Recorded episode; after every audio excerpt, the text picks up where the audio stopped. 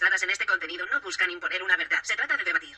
Compartir ideas y buscar una retroalimentación entre los participantes y el público con el fin de aumentar nuestro panorama musical de manera sana y divertida. El pensar diferente no nos convierte en enemigos. Más bien, hoy, esta noche, vamos a hablar acerca de nuestra experiencia en cuanto a la educación musical. La educación musical. Saludos. Pues es como, sí, ¿cómo, cómo fue nuestra experiencia o nuestro acercamiento a la primera escuela de música? Por ejemplo, así como una pregunta. ¿Ustedes sabían del conservatorio, de otras escuelas que no fueran, aparte de las escuelas de, los fuera de su estado?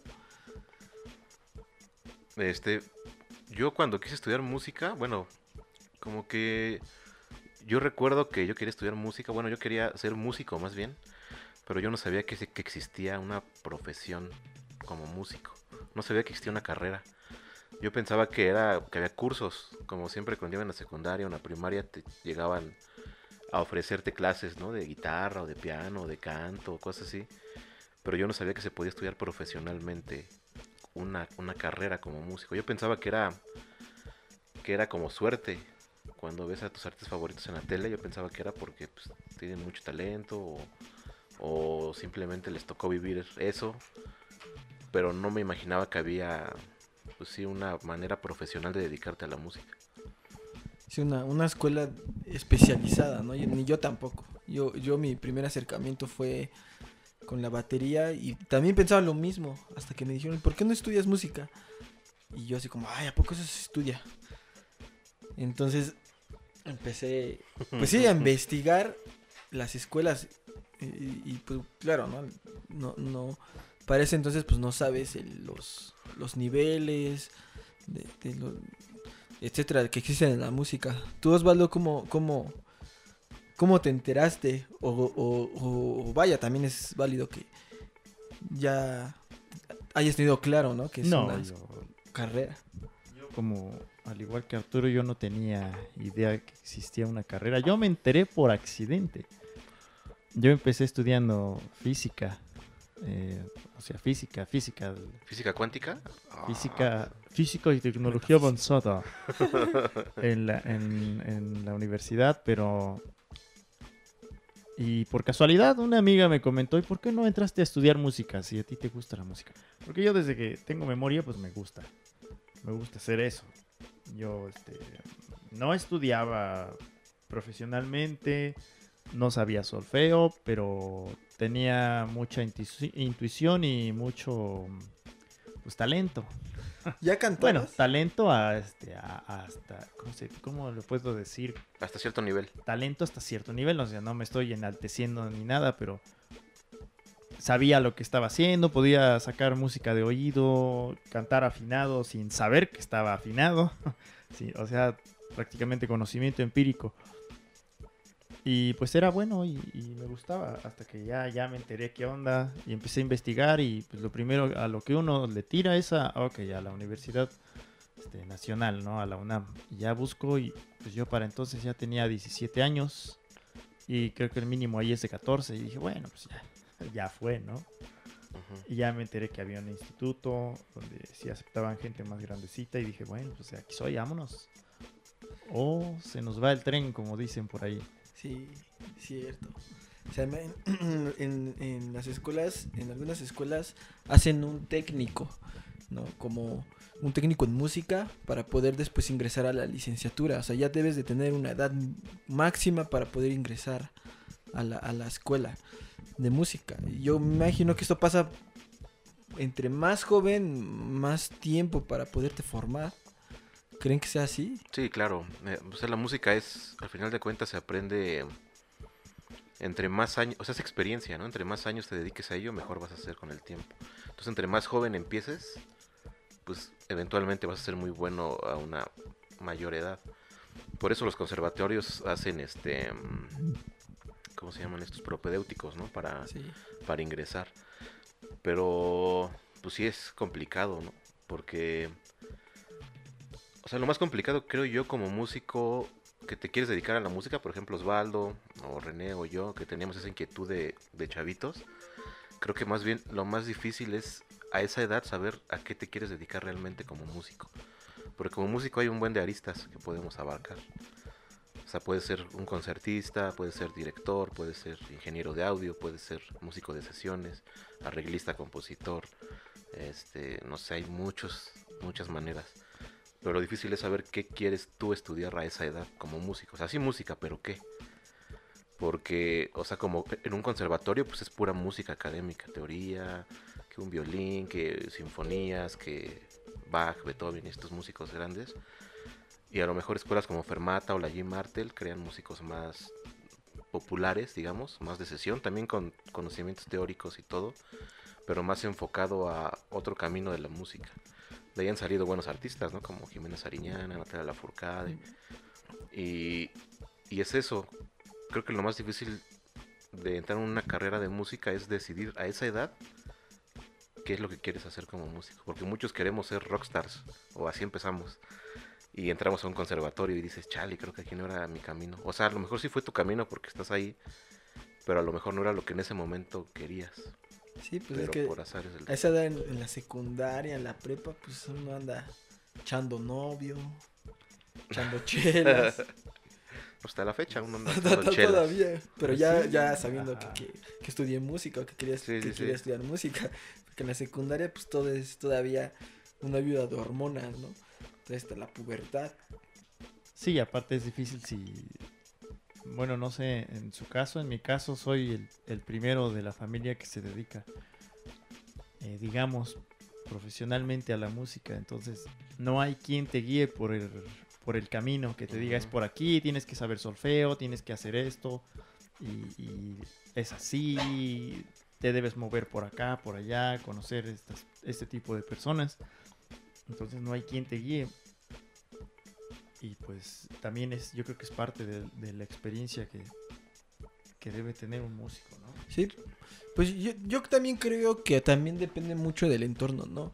Como que si alguien te es- entras tú a estudiar violín, entras a una escuela, a una casa de cultura y te empiezas a empapar de música clásica, de orquesta y es también como cuando puedes tomar una decisión de decir, no, pues aquí es este este es eh, el estilo que yo quiero estudiar, la música de orquesta. Pero a menos que, que- que sea eso, o otras opciones, ¿no? Cualquier otra cosa. Pero si no sabes qué es una orquesta, si no sabes que lo que se estudia en los conservatorios es música de orquesta, música académica, uno no sabe. Uno, Sí, no. uno, uno entra. Sí necesitas una orientación. Por eso, como dice Osvaldo, creo que es más fácil cuando tienes un familiar o un conocido músico que ya tiene experiencia. Porque ya te guía. Y ya más o menos se dice, si quieres estudiar, por ejemplo, violín, tienes que saber que el violín es así, tienes que hacerlo de esta manera. Ya te va dando una guía, ¿no? Pero cuando no tienes ninguna idea, ahí sí es pues, al azar, aventarte a ver qué pasa. Sí. Pues e- eso, eso a mí me- realmente a mí me pasó. Por ejemplo, yo creo que si hubiera mm, visto alguna orquesta en video o un, un concierto antes de haber estudiado, tal vez mi camino hubiera sido como diferente. Pero yo incluso entrando ya en el propedéutico en la escuela, to- yo pensaba que todavía nos formaban, no como rockstar, pero sí como músicos, ya sabes, toda esta, toda esta este, eh, imagen del músico que, que es este, que se viste con saco y acá reggaetón, Ajá. rockstar y todo el mundo lo sigue.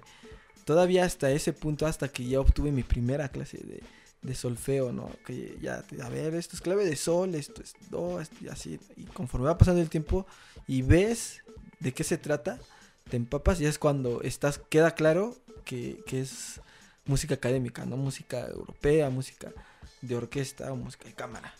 Pero antes yo creo que no. Yo creo que sí es como, como que hasta que te, hasta que lo sepas. ¿Y tienes algún algún recuerdo así que digas, este es el, momento exacto en el que realmente me interesó este tipo de música? Sí, cuando cuando vi la orquesta, ah, de hecho fue cuando cantamos el Requiem. Todavía pasó tiempo para yo ver este ya como tal la orquesta. Pero cuando cantamos el Requiem de Mozart, ahí es cuando dije, esta, este estudio de música es muy bonito, muy, muy padre y me gustaría seguir en esto. Te- ya en cierto, yo creo que te enamoras. en, en- en el camino, ¿no? De la, de, de la Bueno, música. Ese fue tu caso, pero igual hay muchos que no. Hay muchos que dijeron, no, esto no es para mí, mejor me voy. Hubo muchos Sí. que, muchos compañeros que desiertan en, a través de la, bueno, en el transcurso de la carrera, porque dicen, no, pues es que esto no es lo mío. Yo no me veo, a lo mejor como tú dices, de saco en una orquesta. Y se fueron a, incluso a, a lo mejor otro tipo de escuelas o probar otra cosa. Claro, claro, y se entiende, hasta yo lo dudé. Sí lo Yo en algún momento dije, no, pues es que no es lo que quiero y no sé qué tanto. Más que nada porque uno llega ahí con la idea de voy a ser rockstar y voy a ser adorado, pero ves que no es así. Ves que detrás de todo eso hay, hay un buen de trabajo, teoría, y no todo es este, no todo es como como el corazón me diga que así es, o, o- o que diga que a- todo a puro sentimiento, ¿no? Hay, hay conocimiento teórico detrás de todo eso. Sí. Entonces, más que nada, eso es lo que, lo que los, bueno, yo me imagino, eh, eh, eh, es lo que me pasó a mí, lo que me quería sacar del camino. En mi caso, lo que te pregunté, René, ¿cuál fue tu acercamiento? El mío fue cuando vi, fueron dos momentos. Uno, cuando vi eh, eh, un ensayo de una orquesta eh, y coro de Carmina Burana, entonces ahí yo me quedé maravillado, dije, wow, está bien chido. sí, dije, sí, sí, sí, quiero formar parte de esto. Y otra fue cuando tuve la oportunidad de ver por primera vez una orquesta sinfónica y escuché la novena sinfonía de Borjak, el cuarto movimiento. Se siente bien raro, dije, ah, ¿qué, qué, qué, qué onda? ¿Qué me está pasando? Porque pues son sensaciones que no, no vives eh, escuchando música con audífonos, desde tu teléfono, desde un altavoz normal, son otras sensaciones. Sí. No sé tú, Arturo, si tengas alguna historia Mm, al respecto. Yo tengo una, pero incluso fue antes de estudiar. Yo ya sabía que quería dedicarme a la música y yo tomaba en la prepa clases de guitarra. Y el maestro que nos daba guitarra sabía leer partituras. Entonces nos enseñó este una partitura y el maestro, me acuerdo yo que estaba yo en clase y nos ponía una jalada. Literal. Por eso ibas a las clases. No, este, no, este maestro estaba con la guitarra y llegó uno de sus alumnos a enseñarle una composición. Y el maestro la agarró la partitura sin tocarla y dijo, y así como que dijo, ah, sí, pues suena bien. Y dije, ¿cómo va a sonar bien si ni la ha tocado, güey? Ah, Y eso a mí me impactó, o sea, fue como, güey, eso es magia, güey, ¿o qué pedo? ¿Cómo sabe que, está, que suena bien o que está bien sin siquiera tocarla? Nada más leí una hoja. Y para mí eso fue como, quiero saber ese, qué pedo con eso, quiero saber cómo funciona ese mundo. O veía un director en el canal 11 en la tele en las mañanas y vi un güey ahí desgreñándose y haciendo cosas raras. Y yo quería entender qué estaba haciendo, o sea, por qué hacía eso, qué, o sea, esa varita que hacía, o por qué tantos músicos ahí, qué, qué. Entonces como que eso fue el, primer gancho en el que dije, sí quiero saber qué es esto, ¿no? De qué, de qué va.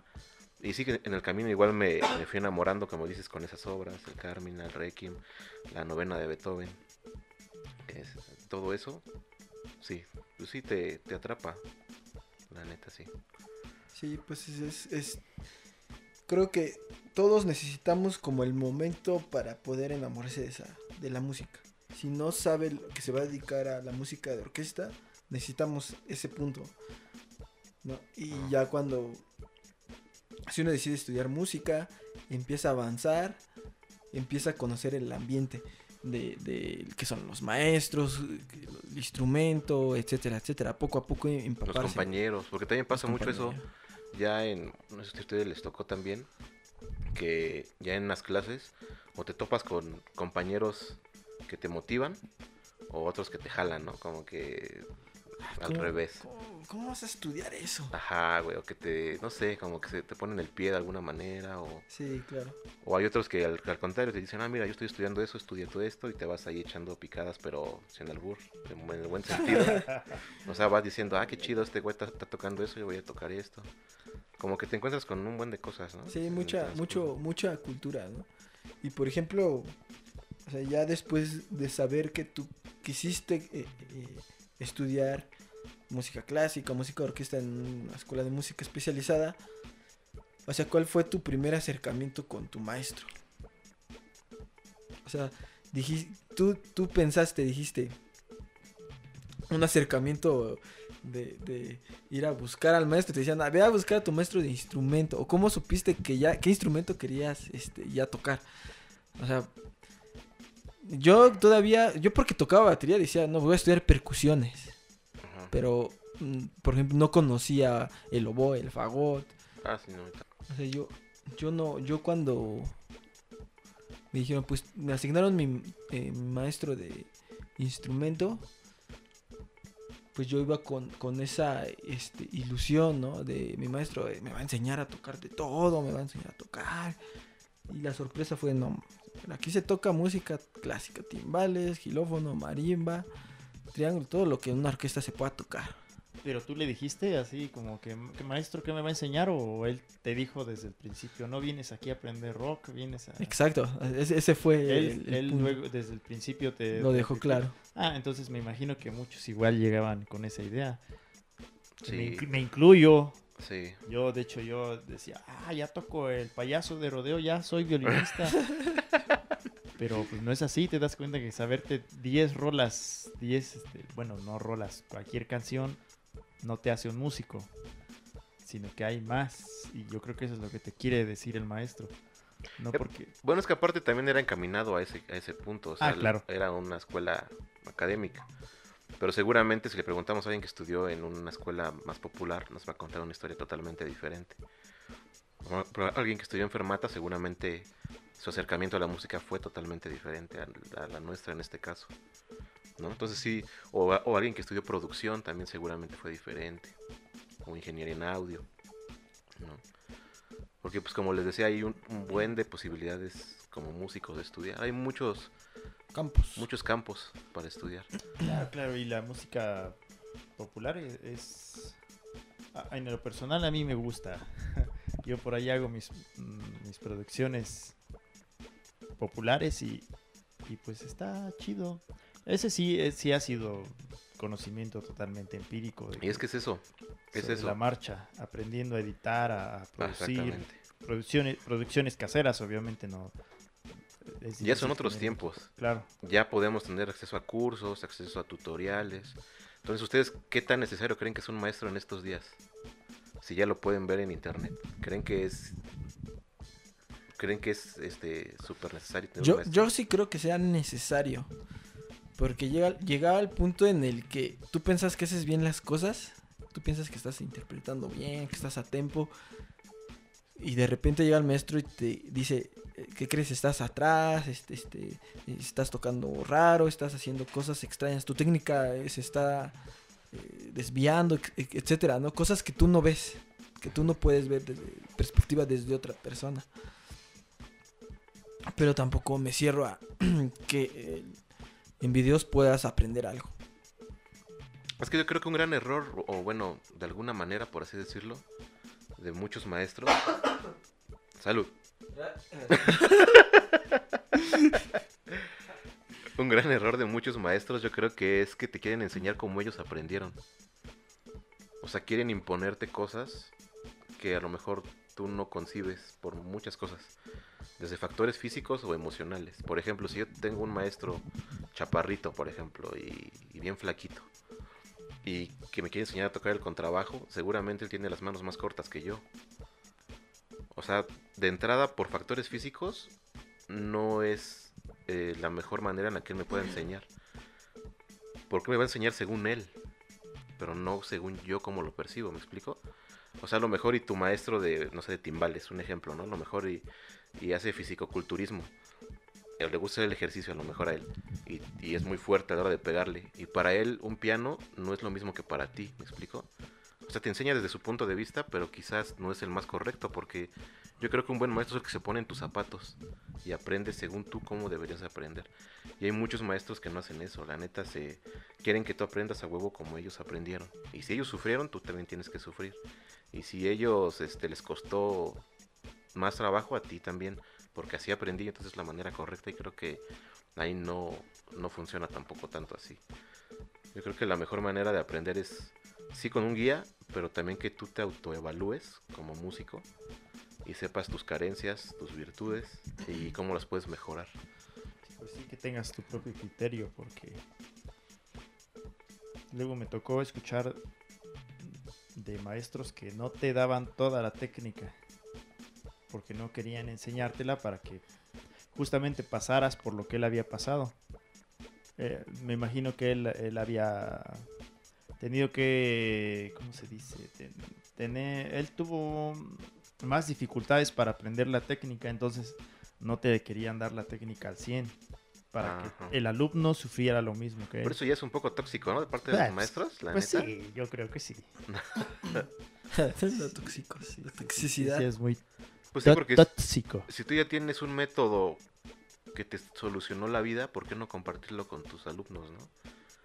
Pero como dice, hay unos que dicen él, si yo sufrí, él también tiene que Que le sufrir. sufra, claro. Sí, Ajá. es que se, limitan a lo que también saben, ¿no? Así como decir, no, pues yo nada más, esa es la forma en la que yo aprendí, es la forma que tengo que enseñar. Y no hay más, ¿no? Te regañan, etcétera. O también puede ser lo contrario, ¿no? Te pueden este, consentir, ah, vas muy bien, pero la forma... ¿Cuál sería la forma correcta de enseñar a un alumno? Yo creo que es como dicen, ponerse en, el, en los zapatos del alumno, Ajá. ver su proceso, su avance y, qué es lo que más le puedes explotar como alumno. Porque sí hay, sí también he conocido maestros que tienes que sufrir como yo sufrí o más. Ajá. O, o así es, es el proceso y no hay más.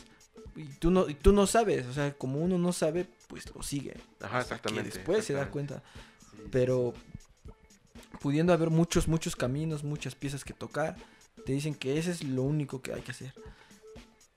Pero, pues sí, como dices, es muy, a veces muy tóxico la forma en la que, te- en la, en la forma en la que enseñan algunos maestros. Incluso hasta me atrevo a decir que si no tocas el, supongamos que el maestro en dos meses tocó tal obra, y si tú no tocas esa obra, estás atrasado ya vas atrasado, es este, ya a lo mejor ya no estudies, etcétera, etcétera. Entonces, se, sí se vuelve de cierta manera un poco... no, no sé si es lo tóxico, pero uno que no sabe se empieza a, A frustrar. a ¿no? frustrar porque eh, se empieza a comparar Con, el maestro o con otros Otros compañeros. con otros compañeros. Entonces eso se me hace como algo pues de baja calidad, de enseñanza de muy baja calidad. Sí, y aparte ahorita, pues, creo que ya, o sea, ya muchos alumnos ya tienen esa, esa conciencia más, más abierta en el que ya, ya se autoevalúan, como les digo, o sea, ya son más críticos en decir, bueno, el hecho de que a mí no me salga esta pieza no quiere decir que yo sea muy malo, simplemente que necesito ir por otro camino, ¿no? Porque hay músicos que, no sé, una comparación, por ejemplo, dos chelistas, que posiblemente uno tenga muchos dedos porque no se lleva 10 años tocando guitarra antes de tocar el cello. Igual la, la digitación ya la tiene, la articulación ya es más fácil. Y quizás a otro pues, apenas empezó con el cello de cero y seguramente tiene menos articulación. Entonces ahí como que el camino debería de ser guiar a ambos por el mejor camino, ¿no? Para que funcionen los dos, no para que uno diga, no, pues como él ya tiene más experiencia, él sirve más que tú, pues no. Como No, que sí. ahí es, es importante. Eso. yo creo que igual es, es deber del maestro buscar la estrategia para enseñar a los dos que alcancen el... Tratar de que lleguen al mismo nivel, pero con, con métodos distintos. Como tú dices, no es lo mismo. No son las mismas habilidades que tiene uno y que tiene el otro. Entonces, es eh, tanto del maestro como del alumno buscar estrategias y alternativas para alcanzar al alumno que, que tiene más talento o que tiene más experiencia. Sí. ¿Y el maestro Whiplash existe en, los- en la vida real? Sí, sí existe. ¿Pero a esos niveles? El, el no es mi tiempo y avienta el banco. Ajá, No exactamente. Creo que hay, o sea, hay maestros muy estrictos, pero llegar a lo físico, o bueno, a lo mejor en algún lugar sí sucedió. Sí Que nos comenten los, la gente, ¿no? Escríbanos, si sí, Escriban pasa. su, su peor historia con un maestro. Su peor maestro. Pero entonces sí existe No un... diga nombres. Pero sí existe entonces un, un Whiplash, un maestro Whiplash. Yo no, con, yo no he conocido o no he escuchado experiencias, pero también no digo que no exista. Ajá. Pero sí, sí maestros en donde este no es mi tempo, este no es mi tempo, este no Ah, es mi sí. tempo. Y que te estén, este, que te exijan sin haberte explicado qué quiere. Ajá. Eso sí lo, lo, lo he llegado a escuchar, Ajá. incluso hasta vivir personalmente. Ajá.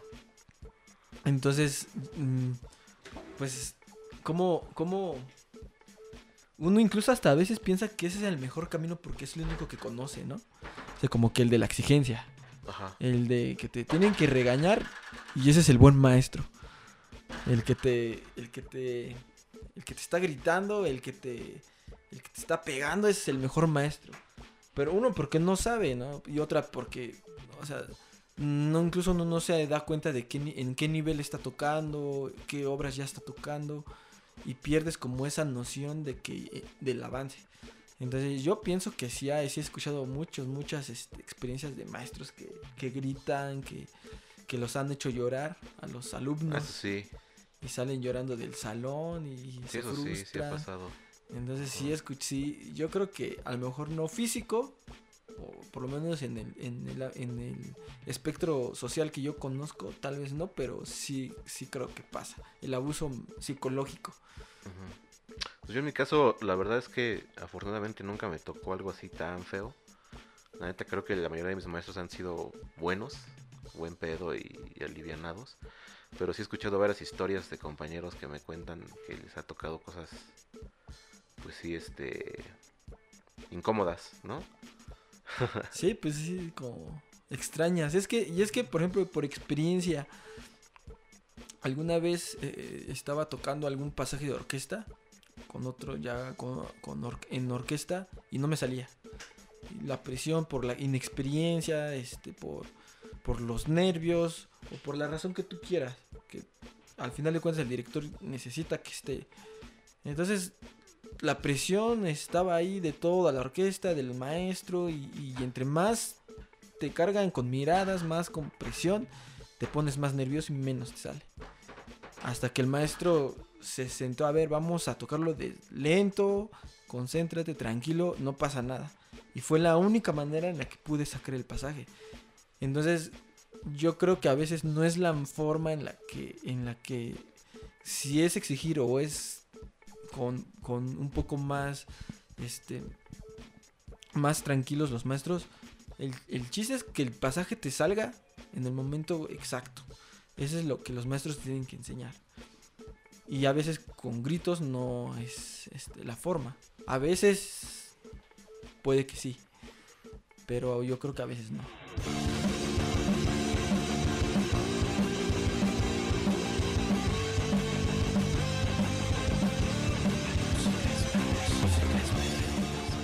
¿Cuál fue tu experiencia triste de, de, de alguna clase, Osvaldo? Pues triste, ¿Te regañó? Triste ¿Te como gritó? híjole, triste. Pues sí, sí, sí, tuve un maestro en, en la carrera. Este, vamos a llamarlo así, no sé qué te gusta un nombre común. Vamos a ponerle un nombre ficticio. Vamos a llamarlo así. eh, Ok.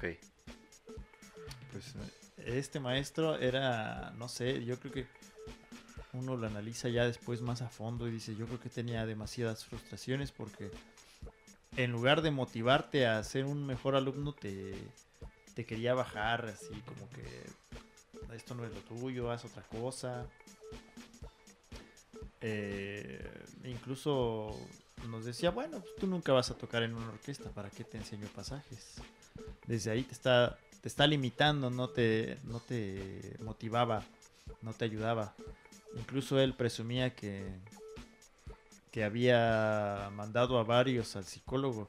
Intentó de- eh, mandarme a mí, decía, vete al psicólogo porque pues, eres bipolar. Y yo, pues órale. Pero me traes tu certificado, dice, para que lo ¿Cómo ponga en mi colección de... sabes Si no, no que soy vienes tú. bipolar? Tenía su colección de álbum Panini, güey, así todos los certificados de psicólogos a los que yo he mandado. ¿Cómo sabes que soy bipolar si, si tú no eres psicólogo? O sea, pues ¿cómo? Pero sí, sí, sí, me, hizo- me hizo muchas... ¿Quién diga? Vamos a hacer otra situación ficticia que después de una clase, mala clase, te fuiste a llorar a tu cuarto. Pues, ¿Quién no? ¿Quién no? Sí, sí, es cierto, ¿Quién no? sí. ¿Quién, este, cómo, cómo dice el dicho? Quien nunca ha pecado, ¿cómo es? Que arroje Que la primera, la primera piedra. piedra. No, Es eh, que sí es, sí es, sí es complicada la música. O sea, la verdad, Claro, es. este, mucha gente, o sea, porque mucha gente te dice, ah, te dedicas a la música, ah, qué chido, seguramente ni está, está bien fácil, ¿no? No, a mí me divertido". hicieron. A mí me, de- a mí me decían, A "Ah, mí es, me- es como Glee, ¿no? Ves, vas, Ajá, pones güey. canciones, haces Si coreografías llegas a la tocas. escuela, güey, y alguien toca el, este, las palmas y alguien empieza a bailar, Ah, ¿se imagina, no? sí. Y solito sale, Sí, no sí, sí, sí, ensayo. No, nada de eso. pues, no. Es- O sea, a mí me han dicho, no, pues seguramente músico ni... Yo sentiré que ni es un trabajo, güey, como que ni haces nada. ¿Y qué más haces, no? O sea, la neta sí es, es, es bien exigente la carrera como músico. O sea, la verdad. Y aún así nunca acabas. A pesar de que ahorita ya terminamos la carrera o muchos compañeros que estén escuchando o ya maestros profesionales seguramente saben que aunque tengan carrera y doctorado o maestrías, seguramente siguen estudiando. O sea, no hay nadie en el mundo, ningún músico, que se levante, por ejemplo, no sé, Lang Lang o Yo Yo Ma Y diga, soy el mejor del Ajá, mundo. Y diga, No. ya, ya, ¿para qué estudio? Ya todo lo sé, güey. Ya hoy voy a chupar y no voy a hacer nada. ¿no? Si, si alguien, si alguien dice ya sé todo, déjenos, déjenoslo en los comentarios y pásenos su receta porque Sí, la neta. Yo no sí. me la Hay sé. que quemarlo mejor ahí. Sí, yo creo que, o sea, hasta la fecha se ven a muchos músicos ya muy viejitos y siguen, obviamente se paran a estudiar, se paran a, a volver a estudiar escalas, todo. O sea, la carrera de músico nunca se acaba realmente. Y es, es verdad. Es que lo que yo me imagino que es lo que creen que los maestros que enseñarte a base de gritos es enseñarte disciplina. Cuando la disciplina se puede, se forma desde los hábitos y no a base de gritos. Bueno, digo, no es que no sea necesario para algunos alumnos que les, les, les, les aprieten las tuercas y con disciplina se tiene que, se logran las cosas. Porque realmente, pues, conlleva mucha, mucha disciplina la música. con violencia Sí. querrás decir. Pues Sí, pero también-. También está ese punto, o sea, del otro lado. O sea, ahora pongámonos como maestros.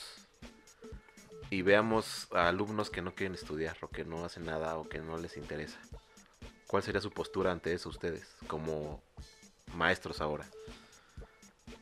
Ah, caray. Pues realmente sí es como ponerse entre la espalda y la pared. Pero si el alumno no pone de su parte o, o le, ya le explicas cómo es la cosa, pues entonces a qué te va, ¿por qué te vas a dedicar a, a una carrera que, que te va a llevar toda la vida y le va a echar la hueva? Ajá, sí. Se lo haría saber, pero obviamente no con agresiones, ¿no? No, no Ese es el tema. Bueno, eso sí. O sea, como, como cuestionarle bien si Con neta si quiere, cachetada, no, no. Si neta quiere dedicarse a eso, o sea, si neta sí es lo que quiere, si sí y está decidido, yo creo que proponérselo y avanzarle y darle una oportunidad, ¿no?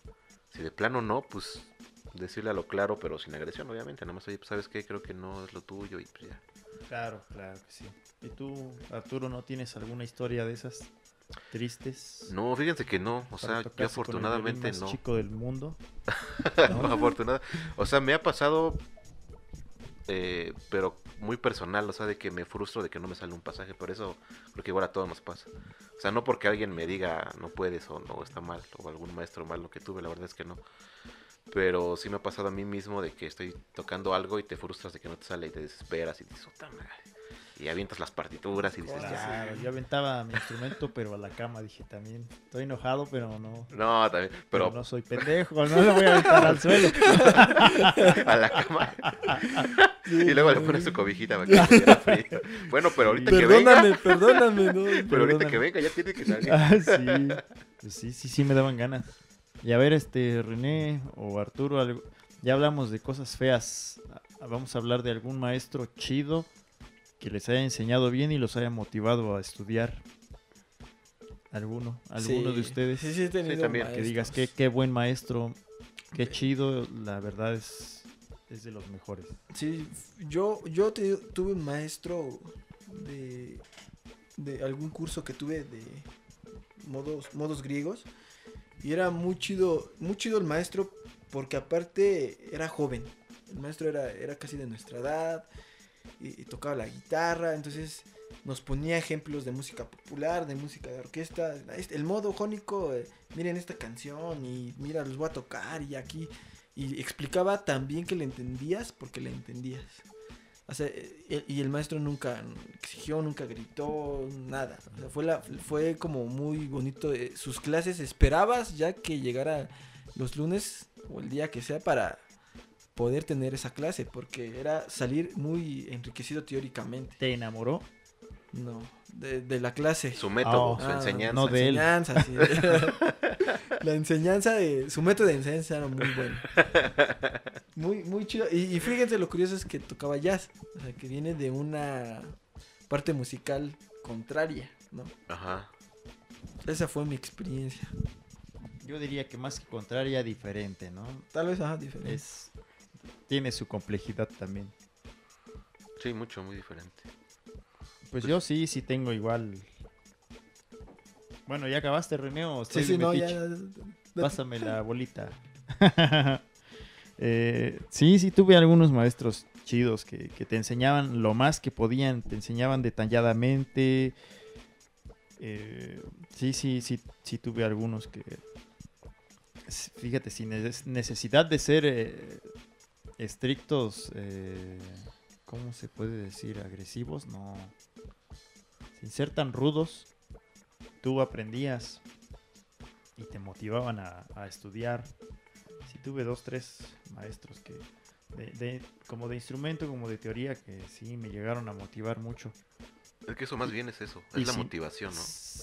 Y aparte, porque sabían mucho del, del tema y eran, se sentía que, eran apasionados con lo que sabían. O sea, cuando alguien es apasionado con algo, pues te, te llama la atención, te motiva.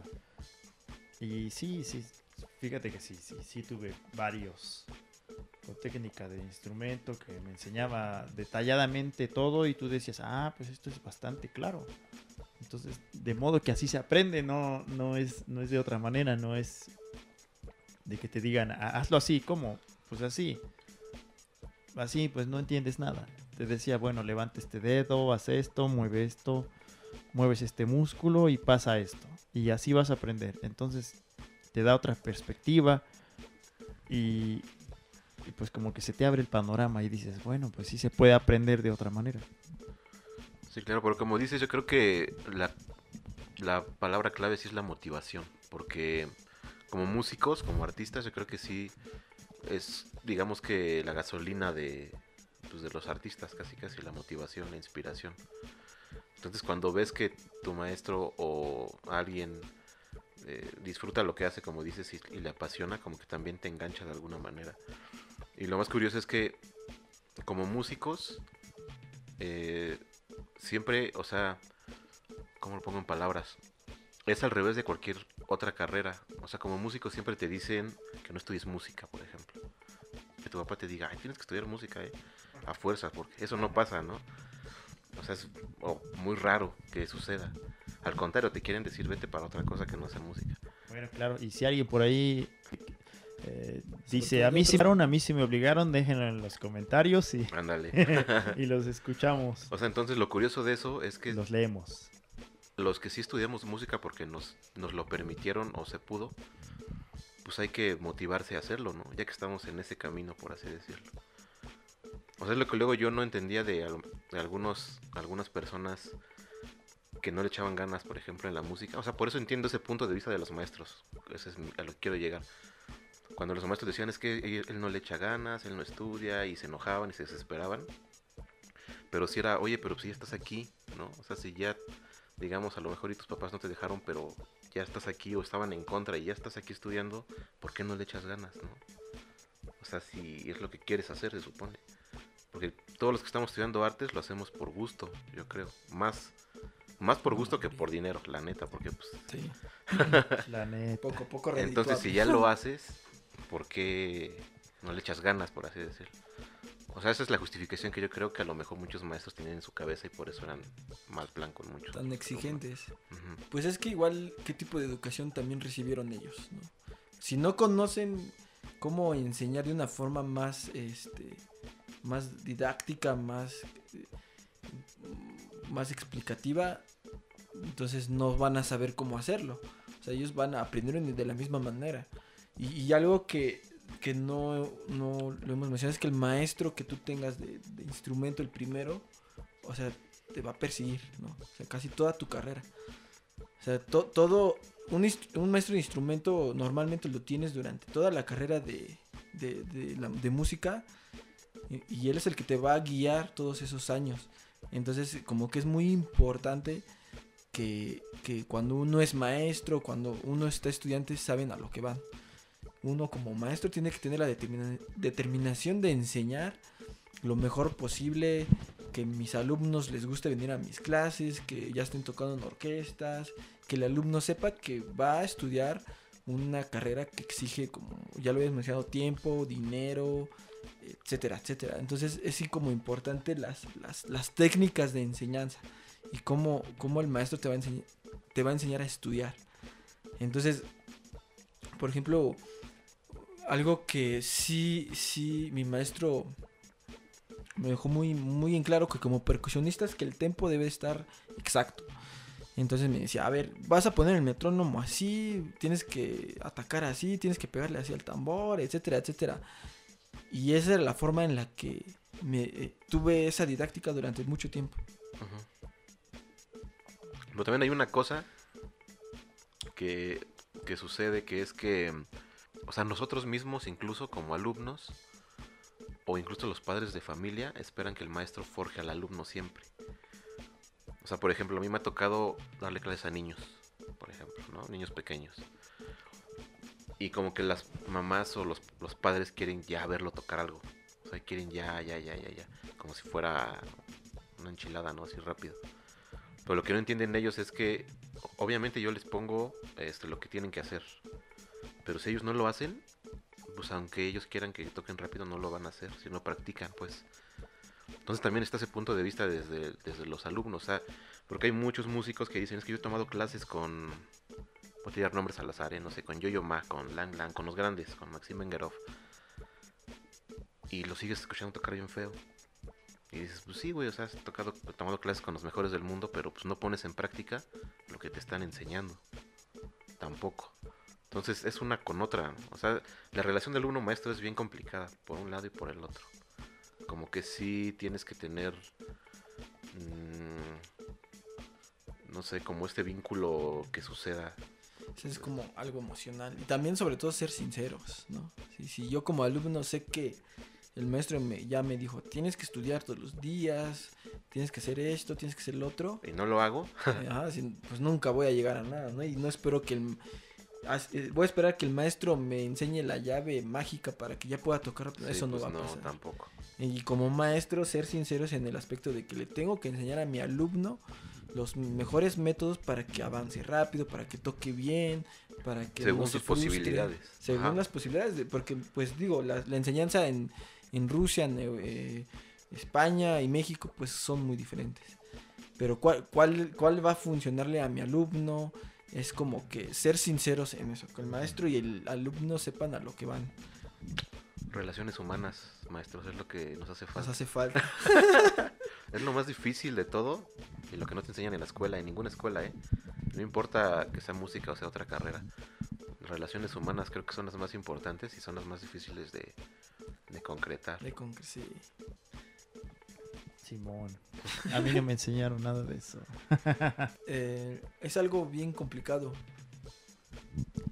Porque, o sea, los maestros te van a enseñar técnica, te van a enseñar la disciplina, el camino. Pero algo que tampoco o pocos maestros te dicen es que estás estudiando un arte en el que realmente estás tocando lo que sientes. A veces parece que no, pero realmente si uno va a ensayos enojado, uno va feliz, este uno le carga la mano más al instrumento porque está enojado, uno se, se tensa más. Sí, es que es una artesanía por completo el tocar. Exactamente, es, es- es- algo bien... Ese es lo hermoso de la música, Sí. ¿no? Que a, a veces los maestros no nos lo, no nos lo llegan a, a transmitir, que realmente tocar un instrumento, tocar música es hermoso porque realmente estamos demostrando lo que sentimos.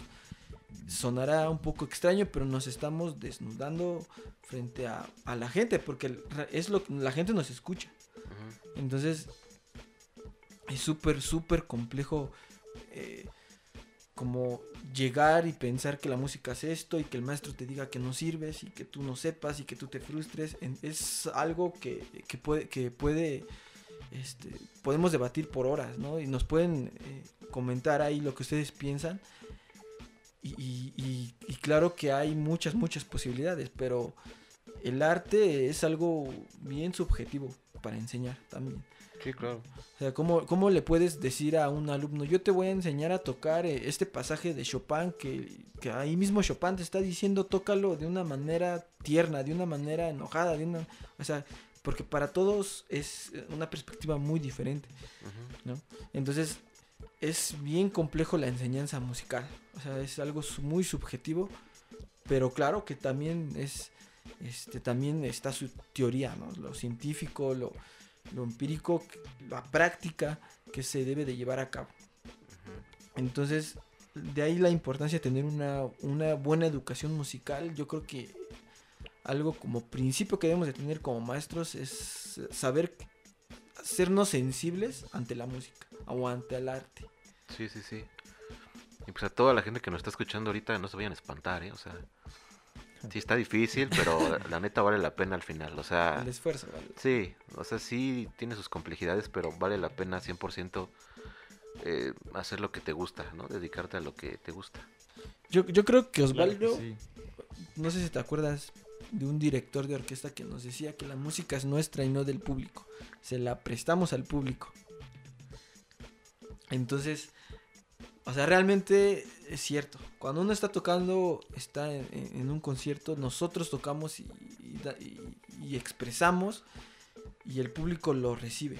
¿no? Sí. Pero se las, realmente lo estamos, los- le estamos presentando lo que nuestra, nuestra interpretación de, de nuestra, ¿cómo se dice? Nuestra versión de, de la obra.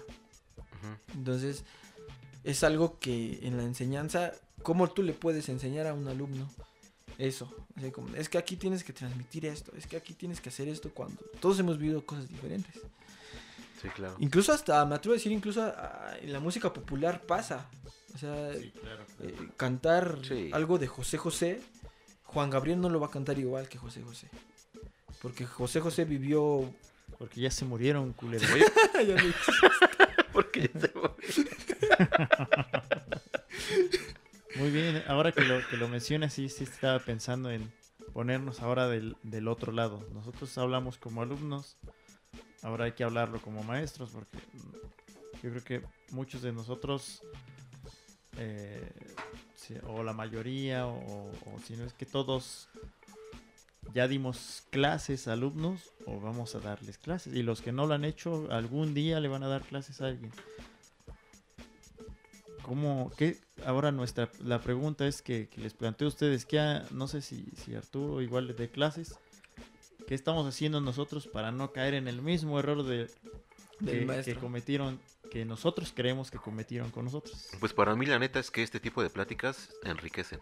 O sea, descubrir las diferentes opiniones y espero que la gente que escuche también tenga sus propias opiniones y le sirvan de algo estas. Y así te vas como tú mismo autoanalizando y descubriendo qué sí puede funcionar y qué no. Para no caer en esa misma rutina de decir, si mi maestro me trataba así, entonces yo también tengo que tratar a todos los demás como yo. Sino ver diferentes perspectivas, conocer diferentes puntos de vista, hasta llegar al tuyo propio para ya enseñarlo a los demás. Sí, romper esa regla, ¿no? A mí me pegaron. como- Sí, porque seguramente también Ah, sí. el maestro más estricto, o sea, por ejemplo, tu maestro, el ficticio, este, a lo mejor y a lo mejor y él tenía algún algún punto bueno que le aprendiste en el tiempo, algo, algo que dijiste, ah, bueno, esto puede ser que hiciste chido, o sea, ir sacando lo mejorcito de, de las personas que has aprendido para ti y lo peor, pues, dejarlo atrás, ¿no? Claro, claro, sí. Independientemente de, de- lo malo, había cosas buenas, como el ser minucioso al estudio, durante el estudio, eso. Pero ahorita sí, que, que decías de José José y de la música popular, estábamos en ese tema, del lado de la interpretación que decías de José José, cómo él no componía su música, cómo llegaba a esa interpretación, a, a entenderlo si no era su música. O sea, es que, por ejemplo, ¿quién fue el maestro de José José? ¿No? ¿Qué, qué maestro Su estuvo? papá, ¿no? Su papá. O sea, Su papá era músico clásico. Y, y- y- y, por ejemplo, yo no conozco la. la no conozco la. eh, eh, la forma de enseñanza de su papá, pero algo que tienen en común, por ejemplo, Beethoven y Mozart es que tuvieron papás tóxicos. Si tienes que tocar, tienes que Pero to- entonces estás diciendo que necesitamos maestros tóxicos. No, es que es algo, algo bien extraño. O sea, yo creo que tener un maestro no es pérdida de tiempo. Sea, sea estricto o sea este. Un, un este, ¿cómo se llama? Ah, un pan de Dios. Ustedes lo, lo, lo, lo ven de esa manera. O sea, entrar a clases de música no es pérdida de tiempo. Mm, Es un beneficio Eso sí. mucho. O sea, por ejemplo, Gerwish, él buscaba maestro, ¿no? Fue a Francia a buscar a Ravel para que le enseñara orquestación y, y Ravel dijo, es que tú eres muy bueno sin tener tanto conocimiento. Entonces mejor no te quiero contaminar, ¿no? Te, te enseño ciertas cositas, pero no te contamino. Pero esto, a ver, eso, ese, ese tema sí me interesa. Eso de contaminar, ¿creen que es cierto? O sea, alguien te puede contaminar. O sea, puede entrar en un tema delicado, ¿eh? De la música.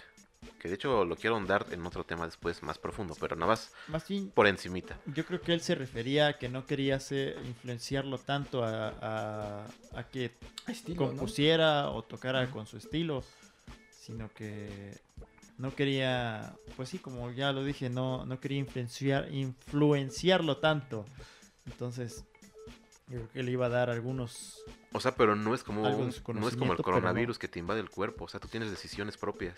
Pero aún así... Y aprendas lo que aprendas, puedes decir, pues esto me gusta, pero no lo voy a aplicar aquí. ¿Me explico? Pero O sea, el tema delicado al que quería llegar es, pasa muchas veces, y que veo incluso a mucha gente que debate entre si, si los músicos populares o líricos necesitan estudiar música. Y dicen, no, es que ya para qué estudio música me voy a contaminar. O sea, por ejemplo, he visto entrevistas de músicos ya famosos que se dedican popular a la Ah, música popular. Eso no lo había visto. Sí, dicen así. Este, Ah. ajá, he visto un par de personas que dicen, no, pues es que ya para qué estudio teoría o esas cosas y me voy a contaminar, ya no necesito eso. Pues yo no creo que sea contaminación. Pues yo igual digo que no. Más bien es... Todo conocimiento es, es bueno, ¿no? Al final de cuentas. Sí, yo creo que es, es un complemento. A lo mejor puede ser el mejor rockero, el mejor salsero, el mejor. eh, el estilo que tú quieras popular, pero. Un, un, eh, conocimiento teórico les ayuda bastante. Bueno, yo lo sé que yo empecé con música popular, entonces eh, te ayuda bastante a comprender la interpretación. A lo mejor ellos lo hacen de manera automática o inconsciente, pero siempre es, es un buen complemento la teoría. Sí, o sea, eso es, eso es Pero- lo que yo. yo, yo pienso o difiero, yo creo que sí te contamina. No, no contaminar como una mala palabra, pero sí el maestro te está enseñando a cómo sentir las cosas desde su perspectiva, o sea, desde su, desde su enseñanza.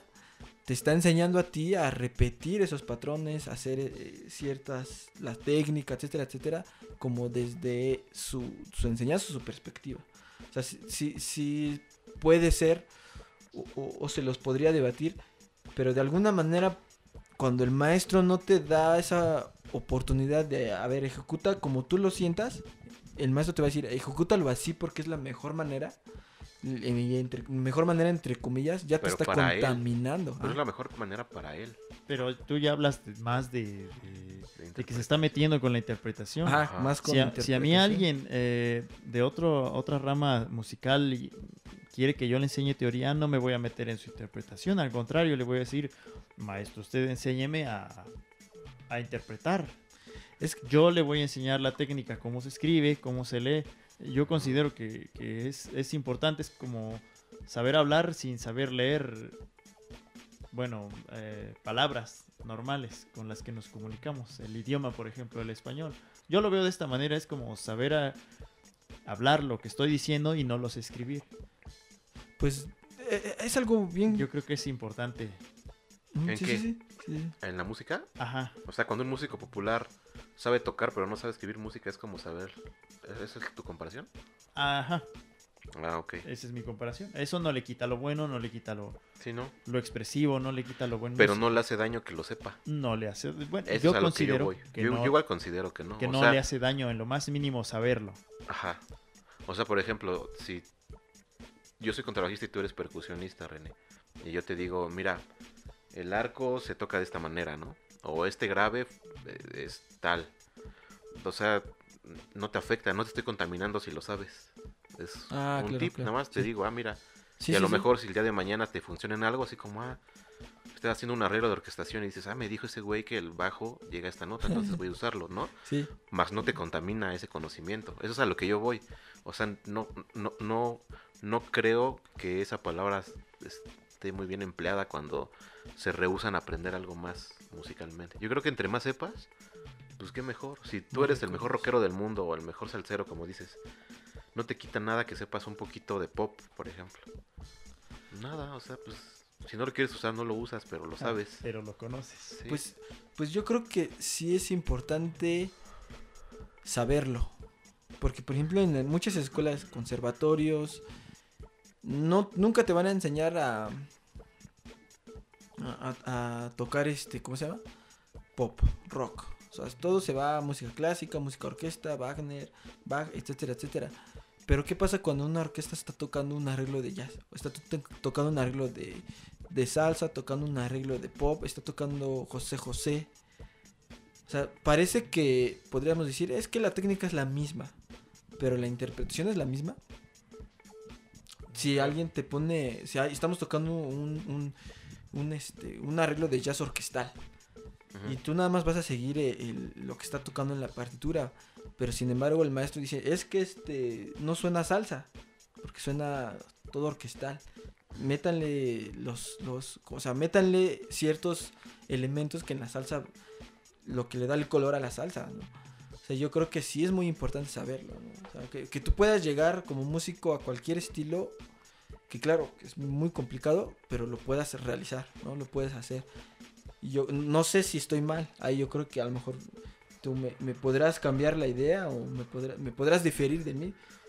No, o sea, es que ese es el punto. O sea, que entre más sepas es mejor. No te contamina que sepas una cosa de otra.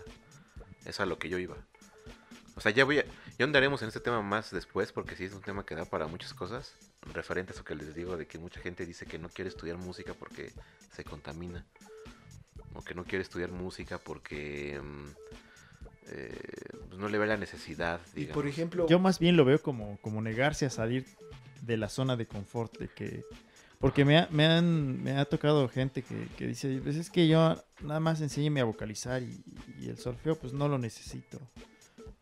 Igual y no lo dicen así, así directamente, pero se nota la falta de interés de, la teoría. Entonces, más bien yo creo que es, la, es eh, porque es complicado, la teoría es, es complicada. Sí, claro. Es, pues es aprender pues, otro idioma, entonces y, y entonces, por eso ¿qué, yo qué- lo veo así. qué dirían, por ejemplo, que alguien no quiere aprender teoría? ¿Qué dirían que cuál es la diferencia entre aprender música de videos en YouTube ir con un maestro, el que sea, aprender este música? Pero en teoría, pura teoría, O teoría, interpretación. la diferencia entre un maestro y Ah, o sea, porque- tutoriales. Yo, yo principalmente yo creo que aprender videos en YouTube te puede llegar a enriquecer muchísimo también. Sí, es una buena herramienta, la verdad. Y también te puede llegar a limitar. O sea, en el que si no sabes si lo estás haciendo bien o estás haciendo mal. Pero que- te enriquece muchísimo. Yo creo que, o sea, por ejemplo, un instrumento, voy a decirlo así, no por desmeritar ningún instrumento, todos son importantes y todos tienen su complejidad.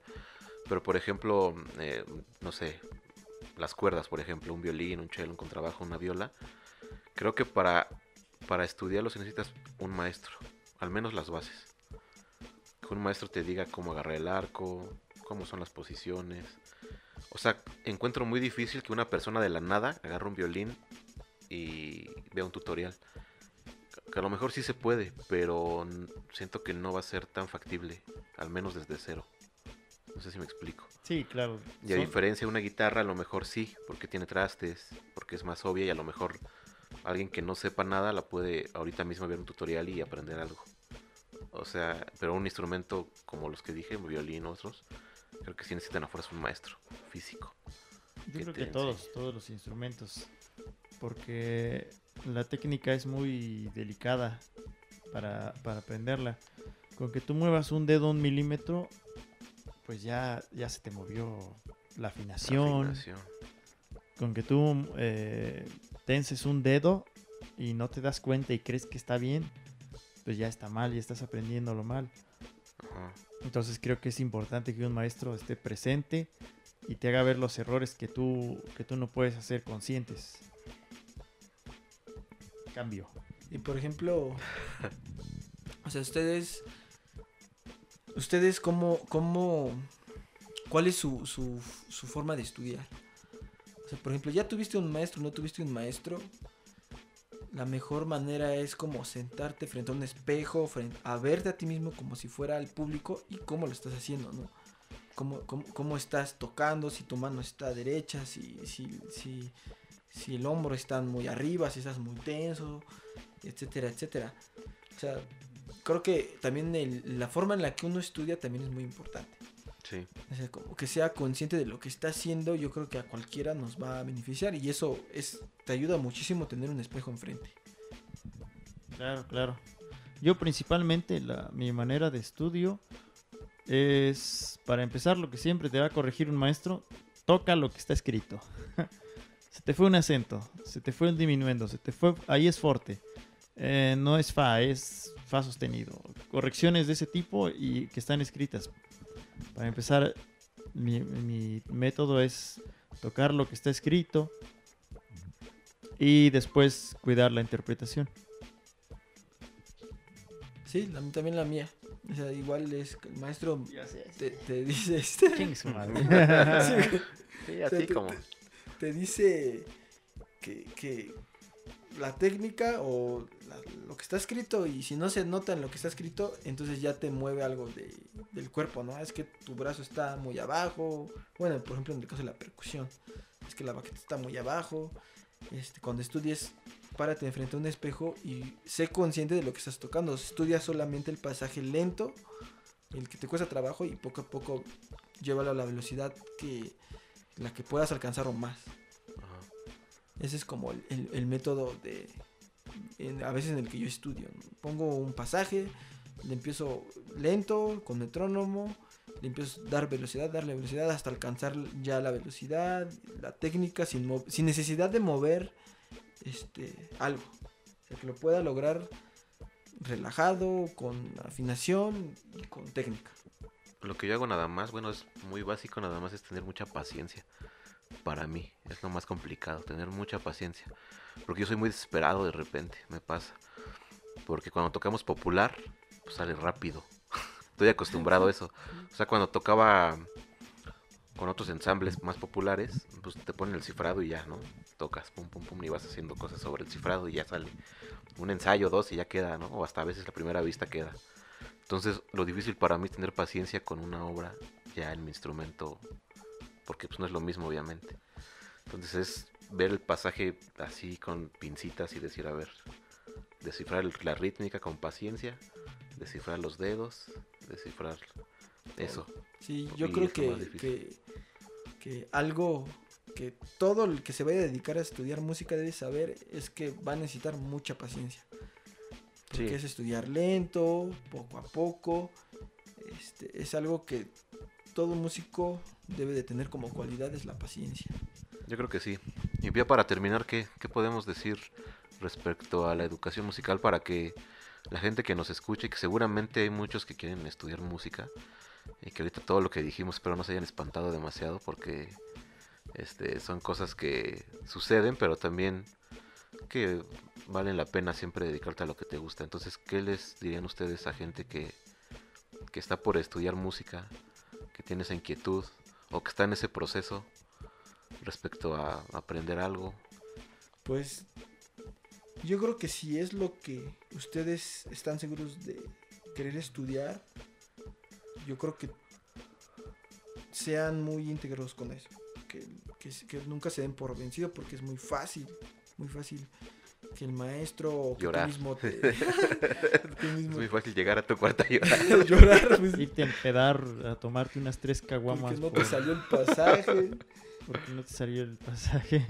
O sea, eh, ténganle mucho, mucho, mucho cariño a lo que están haciendo, porque al final de cuentas es una carrera que, que solo las artes eh, te dan ese, ese- esa emoción, esa, ese sentido de pertenencia, ese cariño hacia los sentimientos, etcétera, toda esa subjetividad a- exista, ¿no? Nunca y la se rinde. satisfacción, ¿no? Que te salen las cosas. O sea, que te sientes pleno cuando logras hacer algo. Que neta sientes como un impulso incluso de adrenalina que dices, a huevo sí pude, o a huevo sí me salió, o toqué bien chido. Y, y es algo que son unas recompensas también que te da, ¿no? La música. Pues igual, escríbanos en los comentarios cuál es su, su experiencia en la enseñanza, como maestro, como alumno. Queremos saber qué opinan de ustedes, qué, qué es lo que podrían este, Sí, opinar. Y, y- y- y, pues sobre todo para los, los que van a aprender, saber en qué se van a meter. Y los que son músicos, eh, pues lo que les puedo decir al- a, los que piensan estudiar música o, o ya están estudiando y si quieren echar para atrás, pues no, no lo hagan por algo, por algo lo, eligieron. Más bien como dicen por ahí, tú no eliges la música, la música te elige a ti. Entonces es algo que siempre va a estar ahí.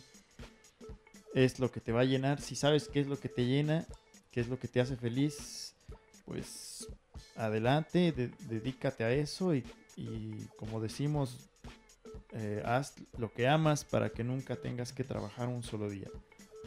Muchas gracias. Muchas gracias a todos. Este, nos eh. vemos en una próxima emisión de este su podcast. Adiós.